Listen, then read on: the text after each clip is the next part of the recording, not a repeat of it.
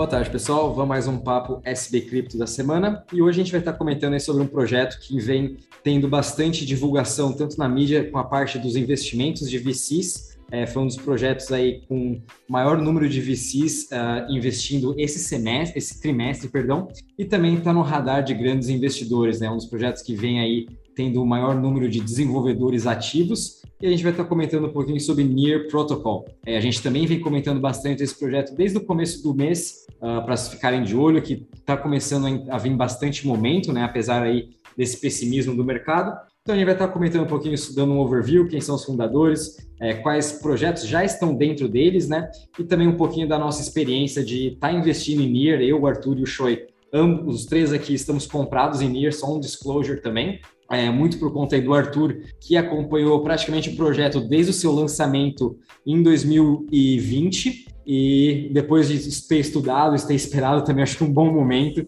é, resolveu entrar e conseguiu nos incentivar aqui, tanto é que depois de ter estudado para esse podcast, é, resolvi também comprar hoje Nier, né? Então, só antes da gente entrar né, falando sobre Nier, gostaria de dar um overview no mercado. Hoje, sendo aí a última sexta-feira do mês, né? A gente fechando negativo dia caindo o mercado 3,72%, com 1,75 trilhões de market cap. É, o Bitcoin caindo 3,75 a 38.543. Né? O mercado todo fechou o mês é, abaixo aí de 10%. E também uh, toda essa volatilidade vem trazendo para o mercado de de ações, as bolsas mundiais muito, com muita volatilidade, como, conforme a gente vem comentando desde o começo do ano e todo Morning Call também reforço disso. Uh, então, mais vamos estar tá falando um pouquinho de NIR, é, só dando um pequeno overview também, falando aí de, uh, do que eles fizeram, os resultados desse trimestre, né? Então, o NIR lançou aí mais de mil programas para treinar desenvolvedores para eles fazerem um onboard de mais de um, milhão, um bilhão de pessoas. Fizeram parcerias aí com praticamente todas as blockchains, então eles estão integrados com Solana, Ethereum, Terra, Luna,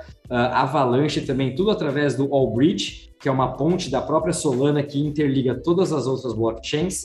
Uh, ele tem parceria também com a Machina, que é um, file, um Decentralized File Storage, é concorrente do Arweave, uh, que é o que a Solana utiliza para armazenar todos os seus dados. Uh, além também que ele recebeu mais de 500 milhões de dólares nesse trimestre em investimentos de grandes VCs, né, um dos maiores do mercado, como o Three Arrow Capital, A16Z, Pantera Capital, até a própria FTX, que é uma das investidoras da Solana. Uh, ela também tem o NearPay, então você pode fazer pagamentos utilizando até um cartão próprio da Near, né? Por enquanto só está disponível aí em 15 países, desses países mais focados aí nos Estados Unidos e na Europa. E também recentemente lançou a sua stablecoin USN, que a gente vai estar tá comentando ao longo desse podcast. É, então, galera, apesar do, do, otimismo do mercado, do otimismo não, né? Na verdade, da queda do mercado e os problemas que a gente vem passando, a gente trouxe a NIR porque ela tem crescido constantemente. A gente vê um bump dela do começo do ano até agora, quase na metade. E NIR é um protocolo de é, um projeto da NIR Collective, no qual o objetivo foi alcançar velocidades de transações e grande interoperabilidade. É bastante novo no mercado lançado em abril do ano de 2020, no final do famoso Covid Crash. O valor do mercado de NIR vem aumentando desde o início de 2021, quase triplicando o quarto do trimestre de 2021. Agora está classificado no CoinMarketCap em vigésimo lugar. O NIR Protocol é praticamente uma blockchain que habilita que é habilitado para smart contracts, capaz de hospedar os DEPs e é uma plataforma que veio para concorrência direta com a Ethereum e a Solana. É uma plataforma pública de código aberto e que concentra em fornecer aos desenvolvedores e usuários uma plataforma mais amigável, mais moderna. O NIR também foi projetado para superar um dos principais problemas que um sistema de blockchain enfrenta, que é a baixa taxa de transferência e as altas taxas de transação. E aí, entrando um pouco, quem que está por trás da NIR, quem criou o protocolo, é, o, a NIR foi criada em 2017 por Ilian Poloskin e Alexander Skadanov. Lembrando que o Poloskin ele costumava trabalhar no Google e o Skadanov era um engenheiro-chefe da MSQL, que era uma empresa de, de nuvem que cuidava, que cuidava dessa parte de transação de nuvem. Então, praticamente seria uma AWS hoje.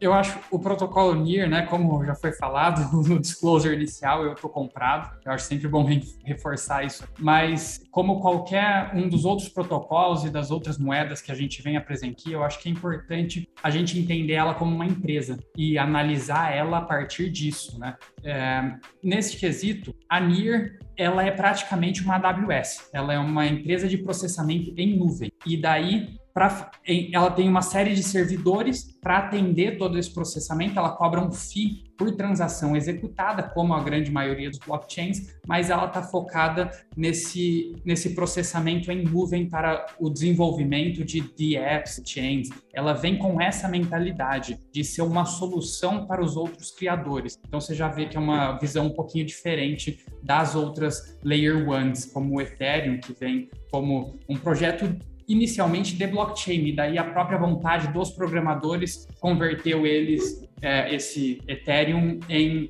um, uma fonte para uma arquitetura para você desenvolver de apps em cima, né? Agora a NIR não, ela já é fundada desde sua concepção com essa visão de que nós estamos prestando um serviço para as pessoas, para quem quiser desenvolver aqui. Nesse entendimento, ela então você paga para ela por transação executada nessa rede, eles são uma série de servidores, eles têm uma especificidade que é a sua maneira de funcionamento, que é o sharding. O sharding nada mais é do que uma maneira de você dividir os dados em pilhas menores para que assim seja mais fácil e rápido processá-los e analisá-los. Então, em vez de você passar todos os dados por um é, por dois processadores diferentes, você divide esses dados em duas pilhas e passa cada uma dessas pilhas menores por esses processadores. Então fica mais rápido a, a maneira de processamento, uma maneira bem geral, tá?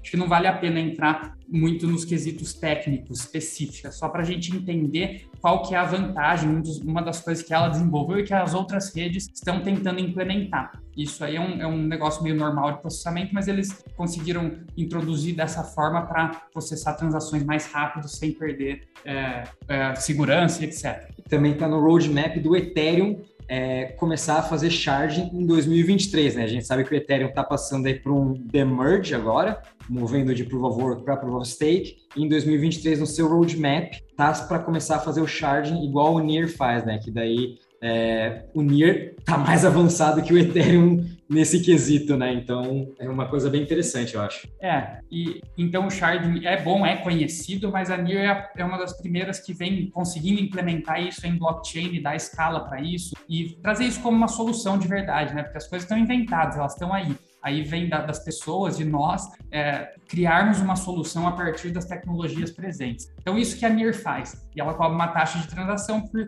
pelo serviço que ela presta para as pessoas. A partir disso, a gente tem a fonte de faturamento da empresa. A gente compreende ela como uma empresa convencional que está prestando o mesmo serviço da AWS. Lógico que de uma forma diferente, de uma forma que, ao meu ver, agrega ainda mais valor, porque ela é capaz de colocar outros tipos de aplicações e facilitar a vida das pessoas. Então, a gente tem essa maneira de operação que também é, é, muito é parecido, mas diferente com o que a Solana faz, né? É o comparativo, é, seria a Solana, mas a Mir como empresa, ela tem uma solução muito legal que ainda não tinha sido pensada é, dessa forma e vem tendo sucesso. A gente está vendo ela crescer em adoção, a gente está vendo ela começar a surfar essa onda a sair novos projetos de dentro desse ecossistema muito legais, dos mais diversos. E essa alta recente, é, para mim, serve para comprovar essa capacidade da NIR de trazer projetos para dentro de si. Lembrando que esse de tecnologia que a NIR usa é o que o Ethereum 2.0 está prometendo, que vem postergando cada vez mais e mais e mais. Então a gente vê, que nem o Arthur colocou bem, todos os benefícios que a NIR tem hoje, sendo a primeira na frente, eu acho maravilhoso. É um risco, é, é uma preocupação, é uma preocupação. A gente sabe onde vai dar ainda, mas que ela vem entregando e que vem levantando fundos e, e mais participações de importantes fundos de investimentos e grandes investidores, acho que valeria valeria a pena pensar com carinho. É, tanto é só comentando um pouquinho até do roadmap sobre a NIR, eles estão bem focados também na parte de privacidade, então eles estão querendo construir um Zero Knowledge Proof, que é um, um, ZK, né? Seria uma Layer 2 de privacidade toda da NIR, né? Privacidade, então, também vem sendo uma grande narrativa esse ano, a gente sabe quanto isso é importante, a gente está vendo aí Secret, uh, entre outras criptos uh, desse setor, que vem ganhando bastante destaque. Então, legal ver a NIR também se mobilizando um pouco para isso. E sem falar que o objetivo deles, principalmente com o que eu gostei de ver, que eles terem esse programa para ensinar os desenvolvedores né, a como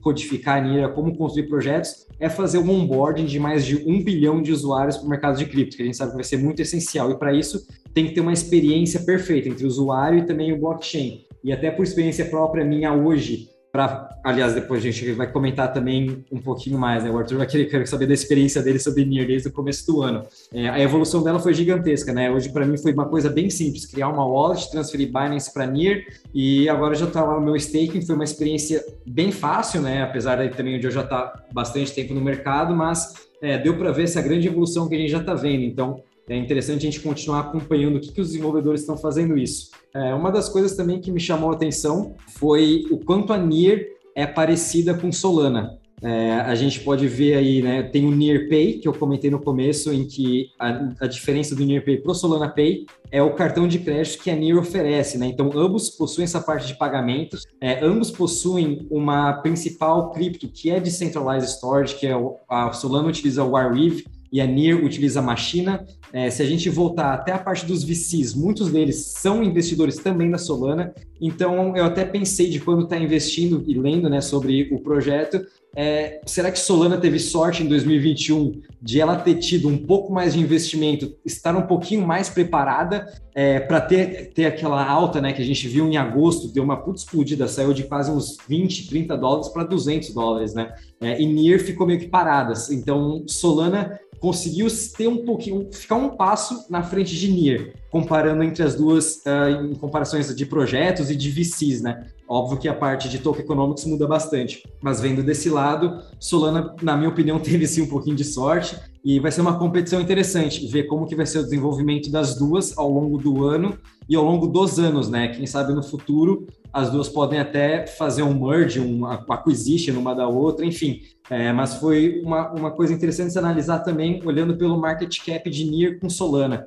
Vendo agora que já existem mais de 350 projetos na NIR, Solana deve ter mais quase de mil, se eu não me engano, na Solana já. É, e o market cap da NIR para Solana é quase uns 3, 4x. É, eu acredito que no longo prazo, sim, NIR consiga ser uma, uma Solana, né? Chegar nesse market cap, vendo toda essa evolução uh, no seu ecossistema, principalmente nesse primeiro trimestre. A gente só está nesses três meses, o mercado está bem difícil, como a gente falou, e mesmo assim conseguiram levantar 500 milhões de dólares é, para NIR mesmo, fora o que os próprios uh, projetos dentro do seu ecossistema conseguiram levantar, né? Uh, a gente tem aí também é, um aplicativo Sweatcoin, que é parecido com o da Solana, que é para a parte de jogos. Então, estão entrando os projetos, né? Não sei se o Choi tem mais alguma coisa para acrescentar, ou também o Arthur, se quiser falar um pouquinho da sua experiência, de quais projetos você está investindo. É, o, eu investi, eu comecei na, na NIR, desde, eu comecei a investir no começo do ano, né? Eu já estou faz mais tempo nela, e eu vi a, a evolução com muita clareza, assim. No começo foi muito difícil você criar uma wallet, você tem que mandar dinheiro, você tem que... E aí, conta mais, como que foi essa evolução? É, a evolução foi, foi incrível, assim. Eu tive muitas barreiras para adentrar nesse ecossistema, eu não consegui...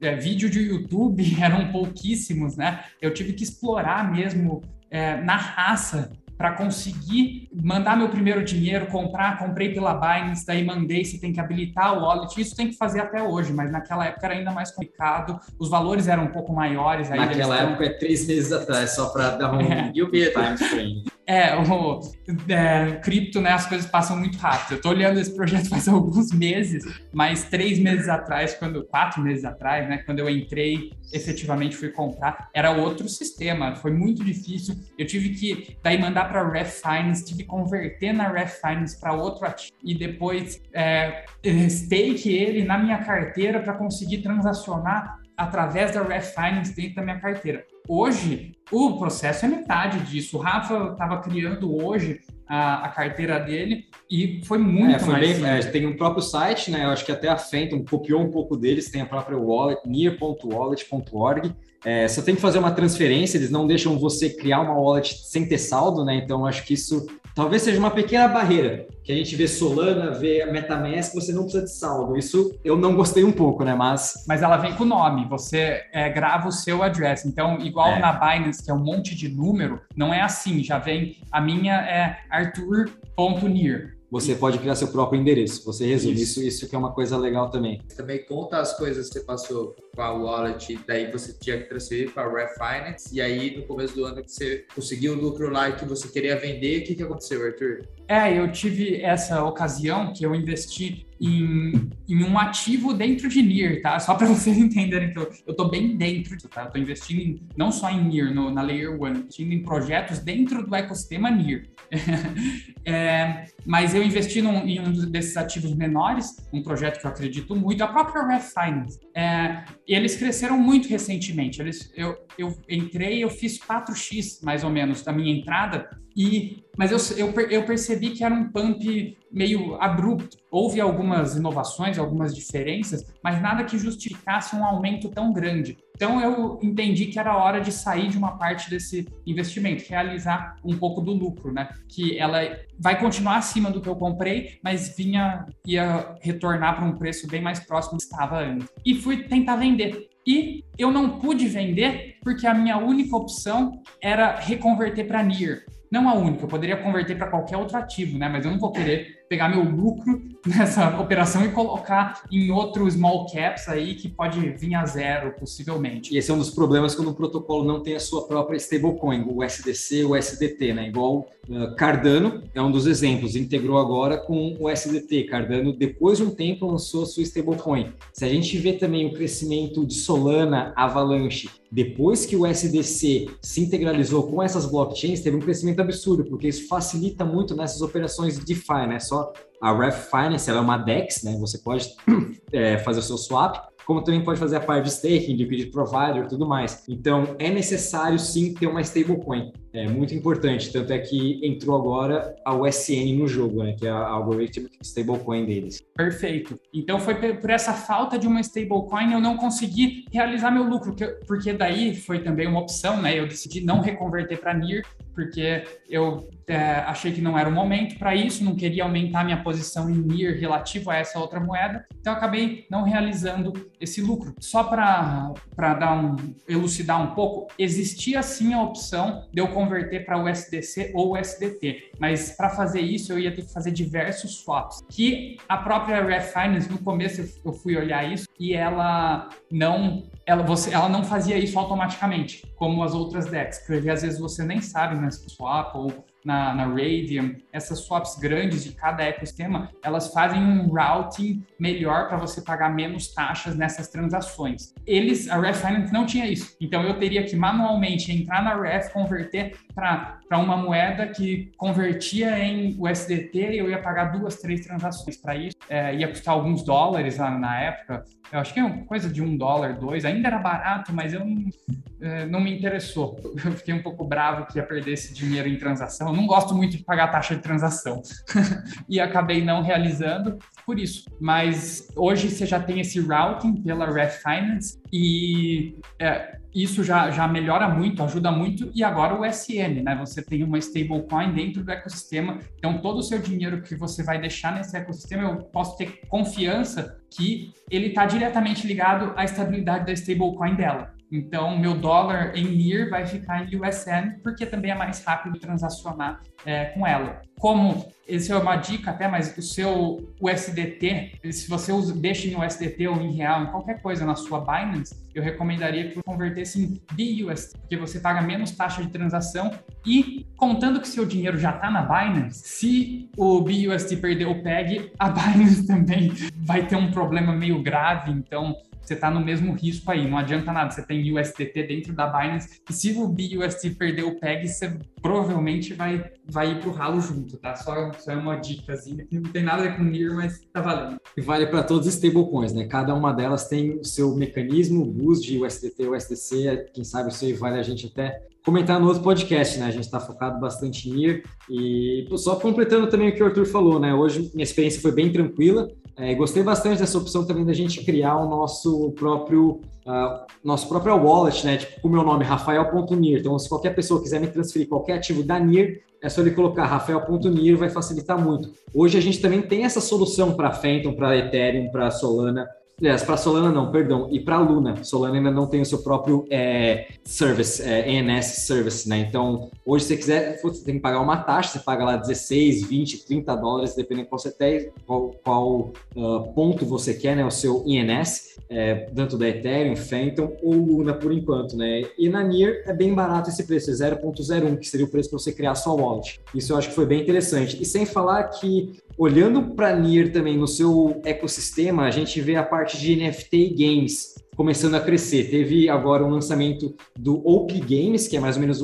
um venture fund dentro do NIR, em que eles captaram 8 milhões de dólares que eles estão pretendendo lançar mais de 500 jogos até o final de 2022. Eles captaram esse dinheiro agora nesse trimestre. Então vamos ver como vai ser essa evolução também. É, a gente está vendo a NFTs crescendo gigantescamente na Solana. A gente está vendo o número de ativos de, usu é, de, usuários criando wallets da Phantom, Slope, enfim, wallets focadas em Solana aumentando dia após dia com a integração que Solana que teve com o OpenSea, com a expansão da sua parte de NFTs, com a sua expansão com a parte de games, principalmente voltado pelo Steppen, né, o famoso token GMT, que está batendo recorde atrás de recorde, né? Então, a NIR também tem esse mesmo propósito que a Solana. Eu estou fazendo bastante comparações porque é bom a gente ver a gente já viu a Solana crescendo, a gente sabe o quanto a Solana entregou nesse último ano e está acontecendo a mesma coisa com o NIR. Então a gente não pode deixar de argumentar essa, essa, essa evolução que está tendo com o NIR e eu estou vendo aqui a mesma coisa acontecendo com Solana, né? E também tem a sua parte de games, né? Tem outro jogo chamado Vorto que eles acabaram de levantar 4 milhões de dólares. Então estão entrando os projetos de NFT e games onde vão vir outros usuários que não são focados 100% em DeFi, o que é essencial para um ecossistema. Né? A gente viu, por exemplo, o Phantom, que está sendo muito prejudicada agora, porque o foco dela principal é DeFi, né? E ela não tem uma, um grande, grande número de usuários em NFT e games. Eles estão tentando mudar um pouco esse foco deles e querer trazer esses usuários também de NFT e games através das suas plataformas da Brush. Uh, tem outros três principais jogos agora sendo lançados na Phantom, mas a gente está vendo a Nier já ganhando mais potencial nisso. Então eles estão meio que seguindo o que, que a Solana já fez e que deu certo. O que é o certo também, né? A gente está vendo aí o potencial disso. E até agora eu queria comentar um pouquinho da stablecoin da USN, que foi aí, teve grandes polêmicas, tanto do pessoal aí da Luna, é, a Tron também logo em seguida lançou a sua stablecoin. E não sei, Show, você também que gosta aí bastante da Luna,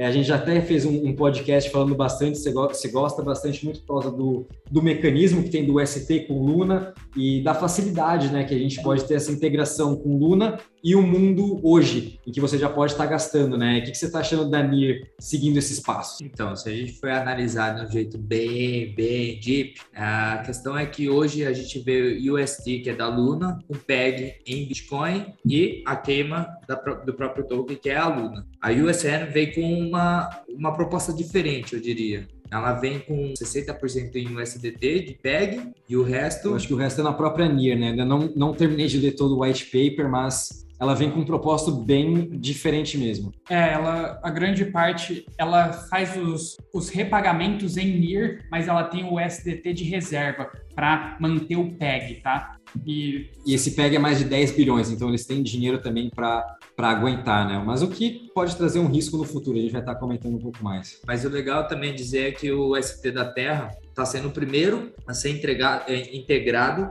ao Nearpad, que é um hub de DeFi em Aurora. Eles têm um produto de DEX MMA, onde os usuários podem negociar ativos e fornecer liquidez com pares de UST, onde ambos os protocolos esperam mostrar uma sinergia que tal da compatibilidade que eles podem proporcionar junto. Então, a gente não sabe ainda como que vai ser o futuro, se a gente só vai usar stablecoin de UST ou de USN, não sabe. Mas uma das provocações que eu fiz para os meninos hoje foi exatamente isso. Nier praticamente está copiando a, o modelo de negócio de UST da Luna, só que de uma maneira diferente. Eles estão arriscando em USDT e no, na própria queima do token NIR. Já a Luna veio com um mecanismo totalmente diferente. Eles têm Bitcoin por trás. Eles têm literalmente um, um salva-vidas, né? Eu diria, a longo prazo. Uma economia descentralizada Exato. precisa de um dinheiro descentralizado, né? E é onde é eles vão usar isso. Eles vão usar isso no, na hora da emergência, eu diria.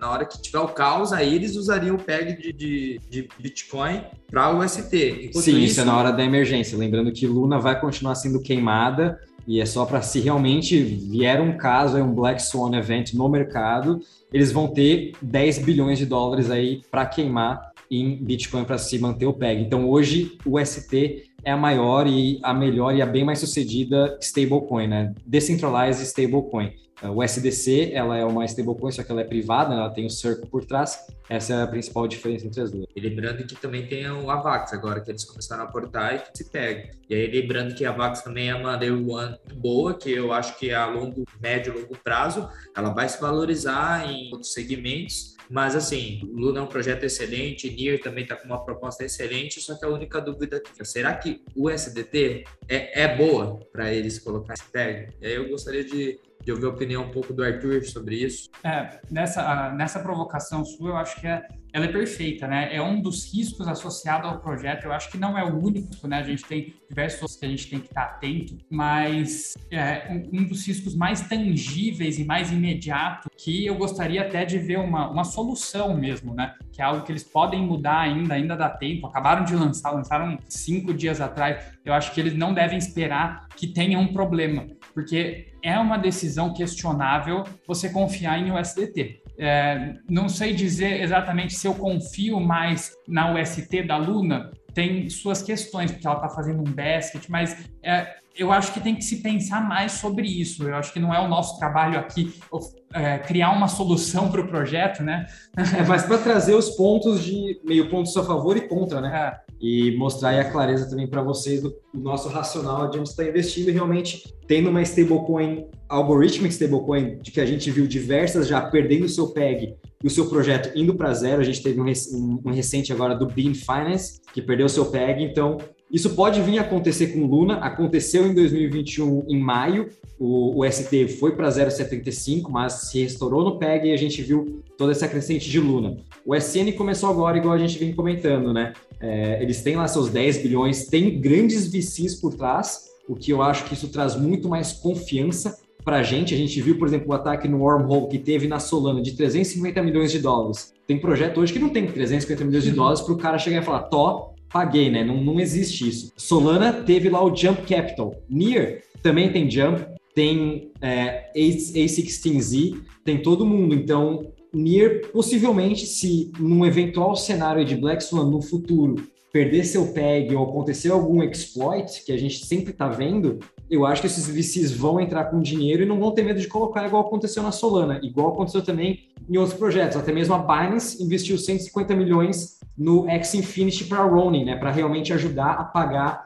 os usuários. Então, por essa questão, eu acho que NIR também está bem protegida pelos VCs. É, eu acho, eu acho isso muito legal, né? Eu, eu, eu venho, eu estou gostando de NIR, eu venho percebendo que eles estão tomando decisões acertadas. Queria ver eles retificarem essa questão do STT. Acho que tem opções melhores, nem que seja a partir de um basket, mas enfim, aí cabe a eles pensar. Mas eu queria trazer também um, a outra metodologia de análise que a gente é, o, tem usado em todas as criptos, né? Que é de entender a Layer 1 como um país. Porque a gente tinha falado antes de, eu tinha falado de entender ela como empresa. Então essa é uma das visões. Agora a gente vai trazer a outra visão que é ela como país. Então ela, a NIR, ela a gente vê com clareza que ela tem essa visão de estruturar, fazer um ecossistema, fazer as, as coisas mais básicas para construir essa cidade em cima, que são os encanamentos, o, o sistema de saúde, enfim, todas essas pequenas coisas. Um dos aplicativos que eu vi que está fazendo isso é o CT, que ela é para fazer a ponte com os outros blockchains. Eles têm o seu Ethereum Virtual Machine lá também, que é um outro importante empresa.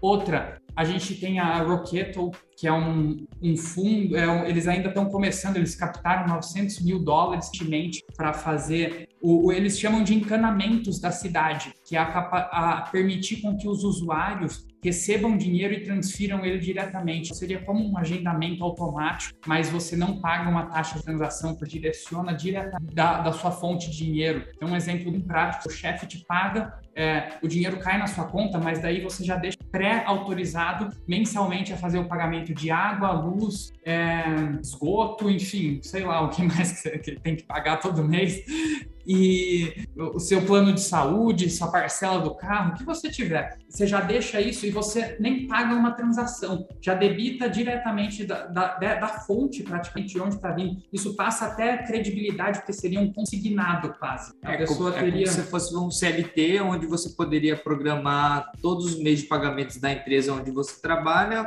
para os seus serviços e o seu consumo diário, supermercado, academia, enfim, etc. E essa roqueta já tem token, Arthur? Então, Porque eu ela... não consegui achar aqui não, no, no CoinMarketCap.